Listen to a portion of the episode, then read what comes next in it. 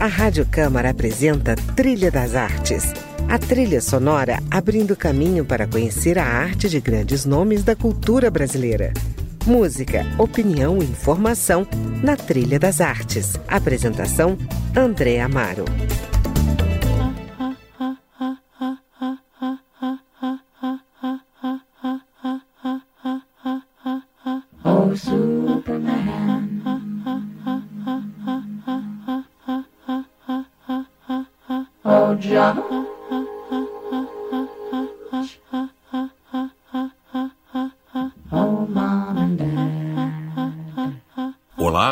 Das Artes de hoje vamos falar de teatro com um dos artistas de ponta desse Brasil.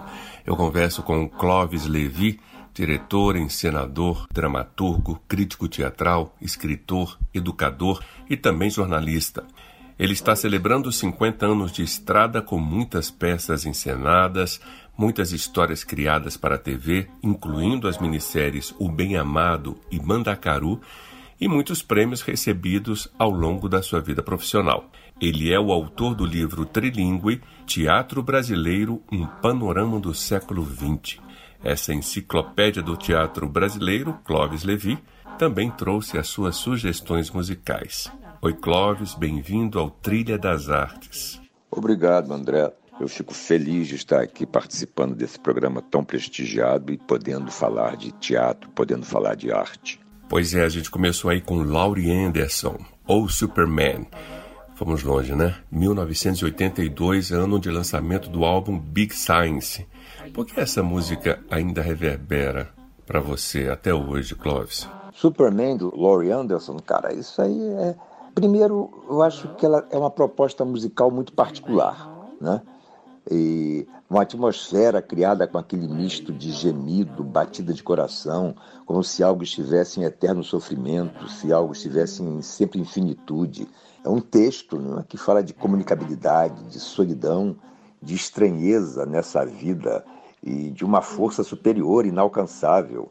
E o final é muito forte, né? Porque quando ele fala que quando tudo se extermina, nos resta o abraço da mãe. Mas que mãe é essa, cara? Com abraços petroquímicos, militares e eletrônicos. Eu acho absolutamente fantástico. Ready to go. You can come as you are.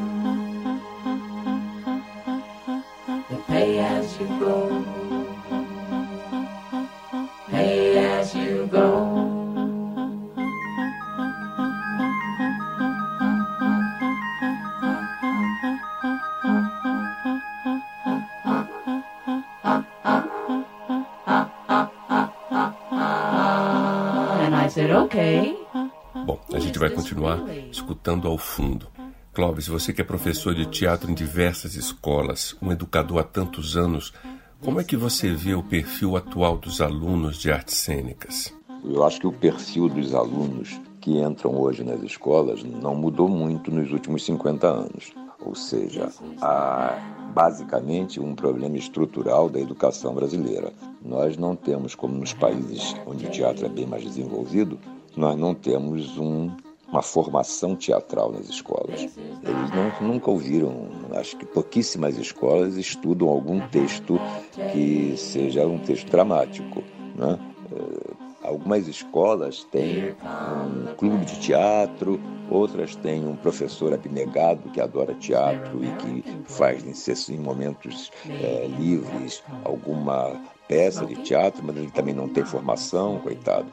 Então, eh, as pessoas chegam com 18, 17 anos para entrar num curso de teatro e não sabem bem o que, que é aquilo eh, que elas querem fazer, porque a, a, a orientação, o estímulo, a referência que tem é a referência de televisão, né? O que atrai é essa essa vida glamourosa.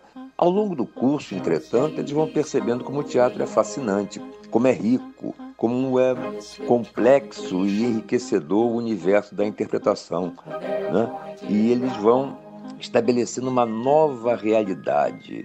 Essa juventude que entra para fazer teatro hoje, elas trazem um impulso muito positivo de querer, de fazer, de agitar, né?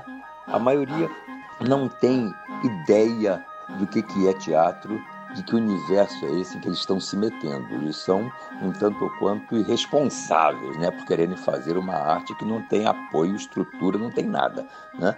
É, e aí eu, eu procuro chamar a atenção para o fato mesmo da sobrevivência, né? Que é uma profissão que não tem patrão.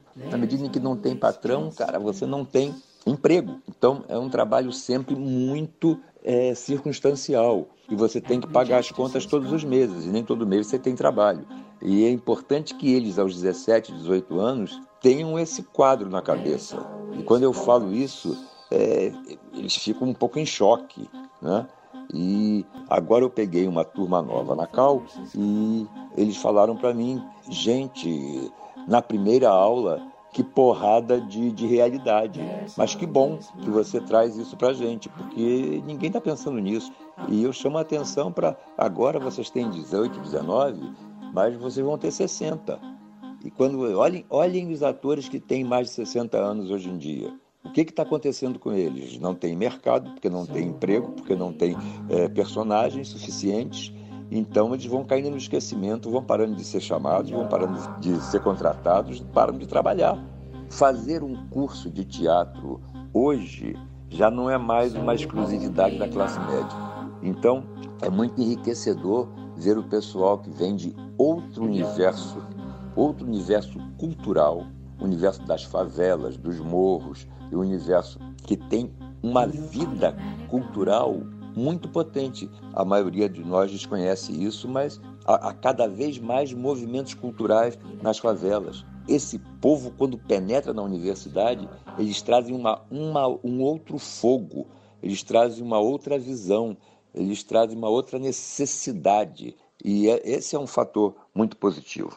Bom, agora a pergunta vai para o dramaturgo. Você que é dramaturgo e pesquisou a história da dramaturgia brasileira no seu livro Teatro Brasileiro, um panorama do século XX, acha que Nelson Rodrigues, que foi inclusive o seu tema de doutorado, é o maior dramaturgo desse país, como ele mesmo se definia? Bom, eu acho que o Nelson um dia será certamente suplantado, mas até agora eu acho que não tem para ninguém não. Uma obra que se compare a dele. O Nelson Rodrigues ele traz um universo de delírios e revela com fúria a área, a alma nacional, sabe? Na mistura de sexo e religiosidade, amor e morte, né? Aspas. Toda família tem uma hora que começa a apodrecer.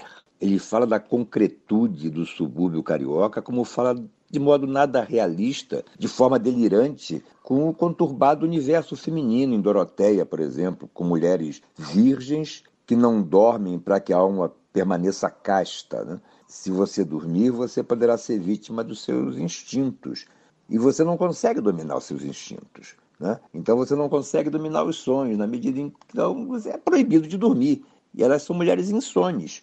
E ainda tem a, a maravilhosa presença de Das Dores, né? a menina que ah, ela vive aqui em casa porque não sabe que nasceu morta. O Nelson, ela, ela fala, ele fala de uma alma sofrida de um povo com um complexo de vira-latas.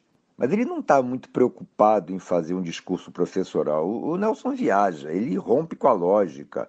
O Nelson vai fundo na dor de uma população que, que há séculos né, vaga sem rumo e sem esperança.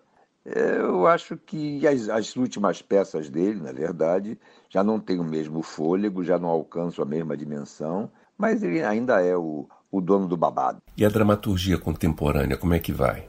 A, a dramaturgia do, do século XXI, eu acho que ela busca uns diferentes caminhos, mas eu penso que ainda não tem uma cara nova, não tem uma cara definida, e nem sei se terá um dia, né? Talvez ela acabe sendo mesmo um conjunto de fantásticos e isolados caminhos.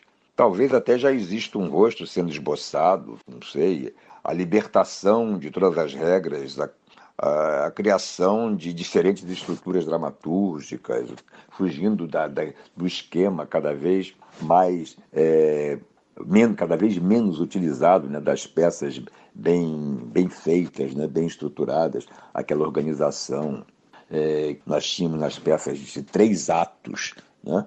o tempo em que as peças tinham três atos, teve tempo que teve cinco. Mas, de qualquer forma, as peças são mais curtas, essa é uma característica. Os tempos de hoje levam para peças mais curtas.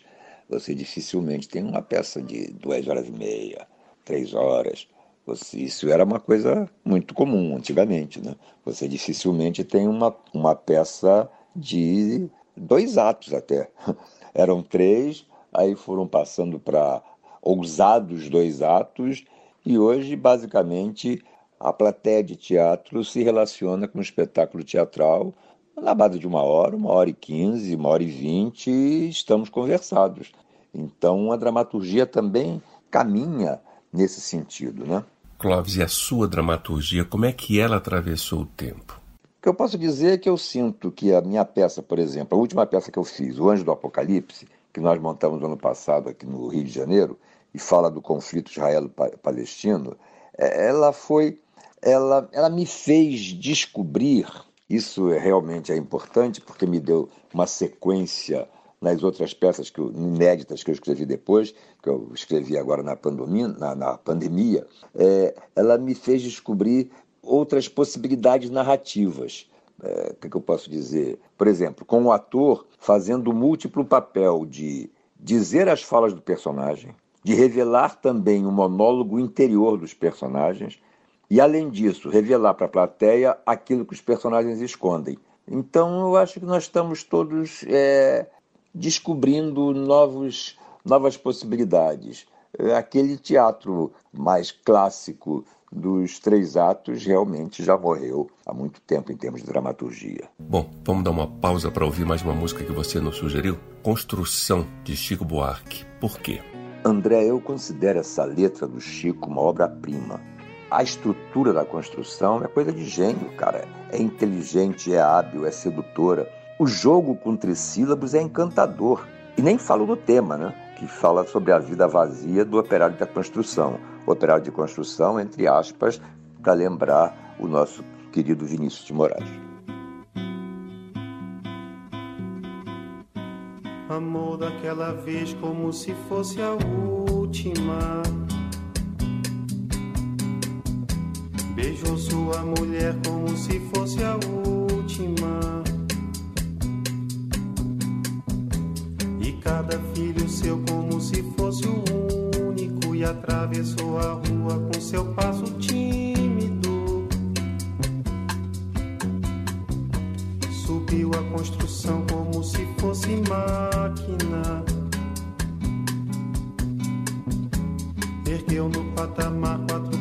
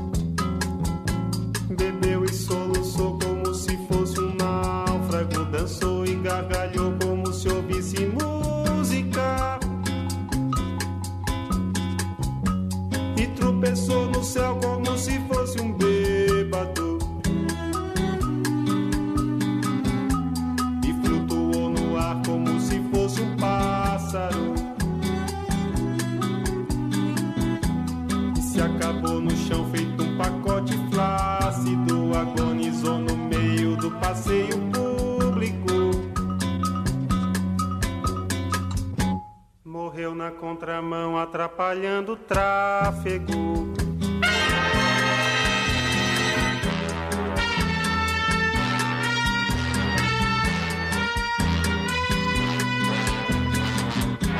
amor daquela vez, como se fosse o último. Beijou sua mulher, como se fosse a única.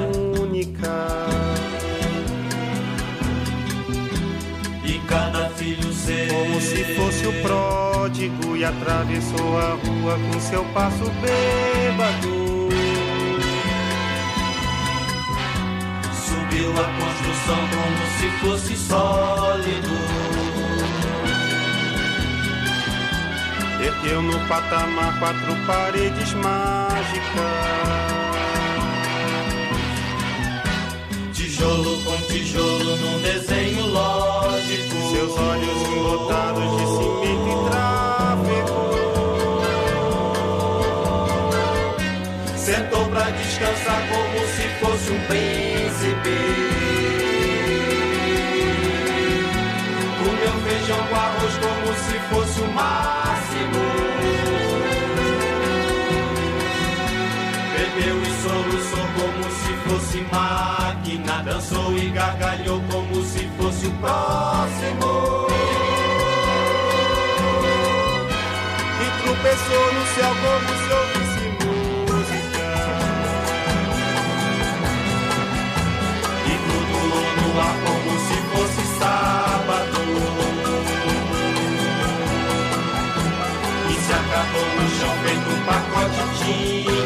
Agonizou no meio do passeio náufrago.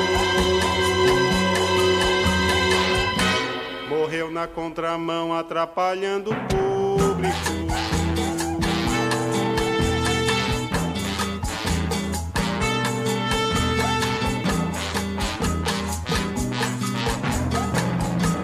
Amou daquela vez como se fosse máquina. Beijou sua mulher como se fosse lógico.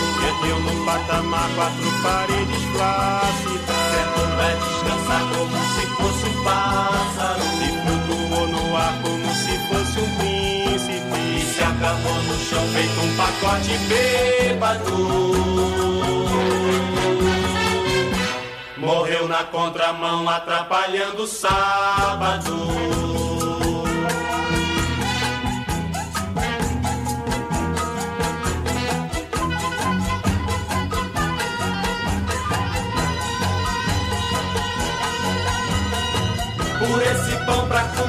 Por esse chão pra dormir. A certidão pra nascer e a concessão pra sorrir.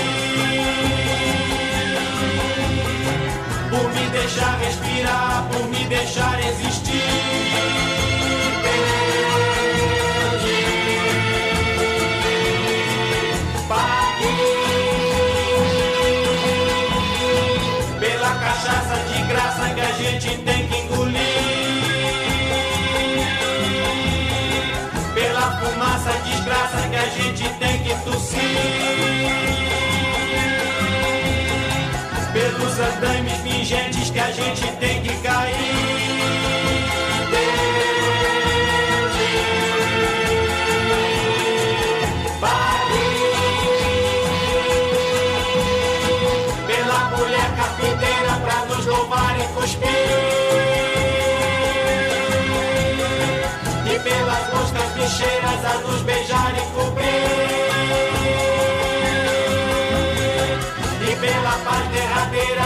vai nos redimir.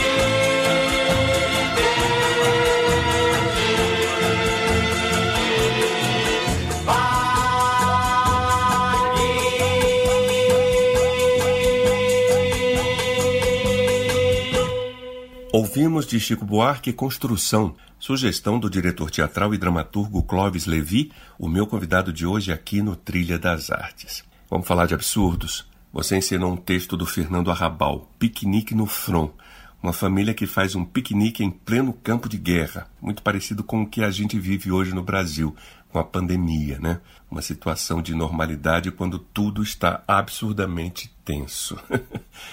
Absurdos que o teatro de Ionesco e Beckett, por exemplo, soube captar muito bem. Qual foi o maior absurdo que você já viveu no teatro nesses 50 anos de profissão? O absurdo fantástico que eu tive na minha vida teatral foi sentar-me numa plateia, num galpão enorme em São Paulo. O galpão estava cheio de carros velhos, era um, ferro, era um cemitério de automóveis, não era um ferro velho. Então, estavam lá os, os, os automóveis suspensos, os automóveis no lado, os automóveis no chão, e todos os automóveis eram um cenário. E nós estávamos sentados em cadeiras giratórias. Então o espetáculo se passava em todo o ambiente. Você girava para um lado, girava para o outro, tinha cena embaixo, cena em cima, cena no meio. É, era uma coisa absolutamente fantástica. É o espetáculo do Vitor Garcia, O Cemitério de Automóveis do Arrabal. Você que gosta do Arrabal, né, fique sabendo então também que esse foi um momento absurdo, porque eu chequei, eu, eu me sentei naquela cadeira, girava para um lado e para o outro como espectador, e eu estava achando aquilo o maior absurdo, mas no bom sentido. Bom, Clóvis, muito obrigado pela sua participação aqui no Trilha das Artes. Foi ótimo, André, foi ótimo. E tivemos a oportunidade de falar de teatro, de falar de arte, num momento em que há um governo que não se interessa pelo assunto, um governo que extinguiu o Ministério da Cultura e colocou como uma seção inexpressiva do Ministério do Turismo, quando a política é a de provocar o desmonte das estruturas culturais. Mas nós insistimos, porque nós sabemos que a arte salva. O programa está chegando ao fim. Vamos finalizar com que música? Pink Floyd, Atom Heart Mother, a abertura do célebre disco da vaca. Vamos lá, um pouco do rock progressivo para nos despedirmos, aspas, em grande, aspas, como dizem os meus amigos portugueses. Obrigado, Pink Floyd.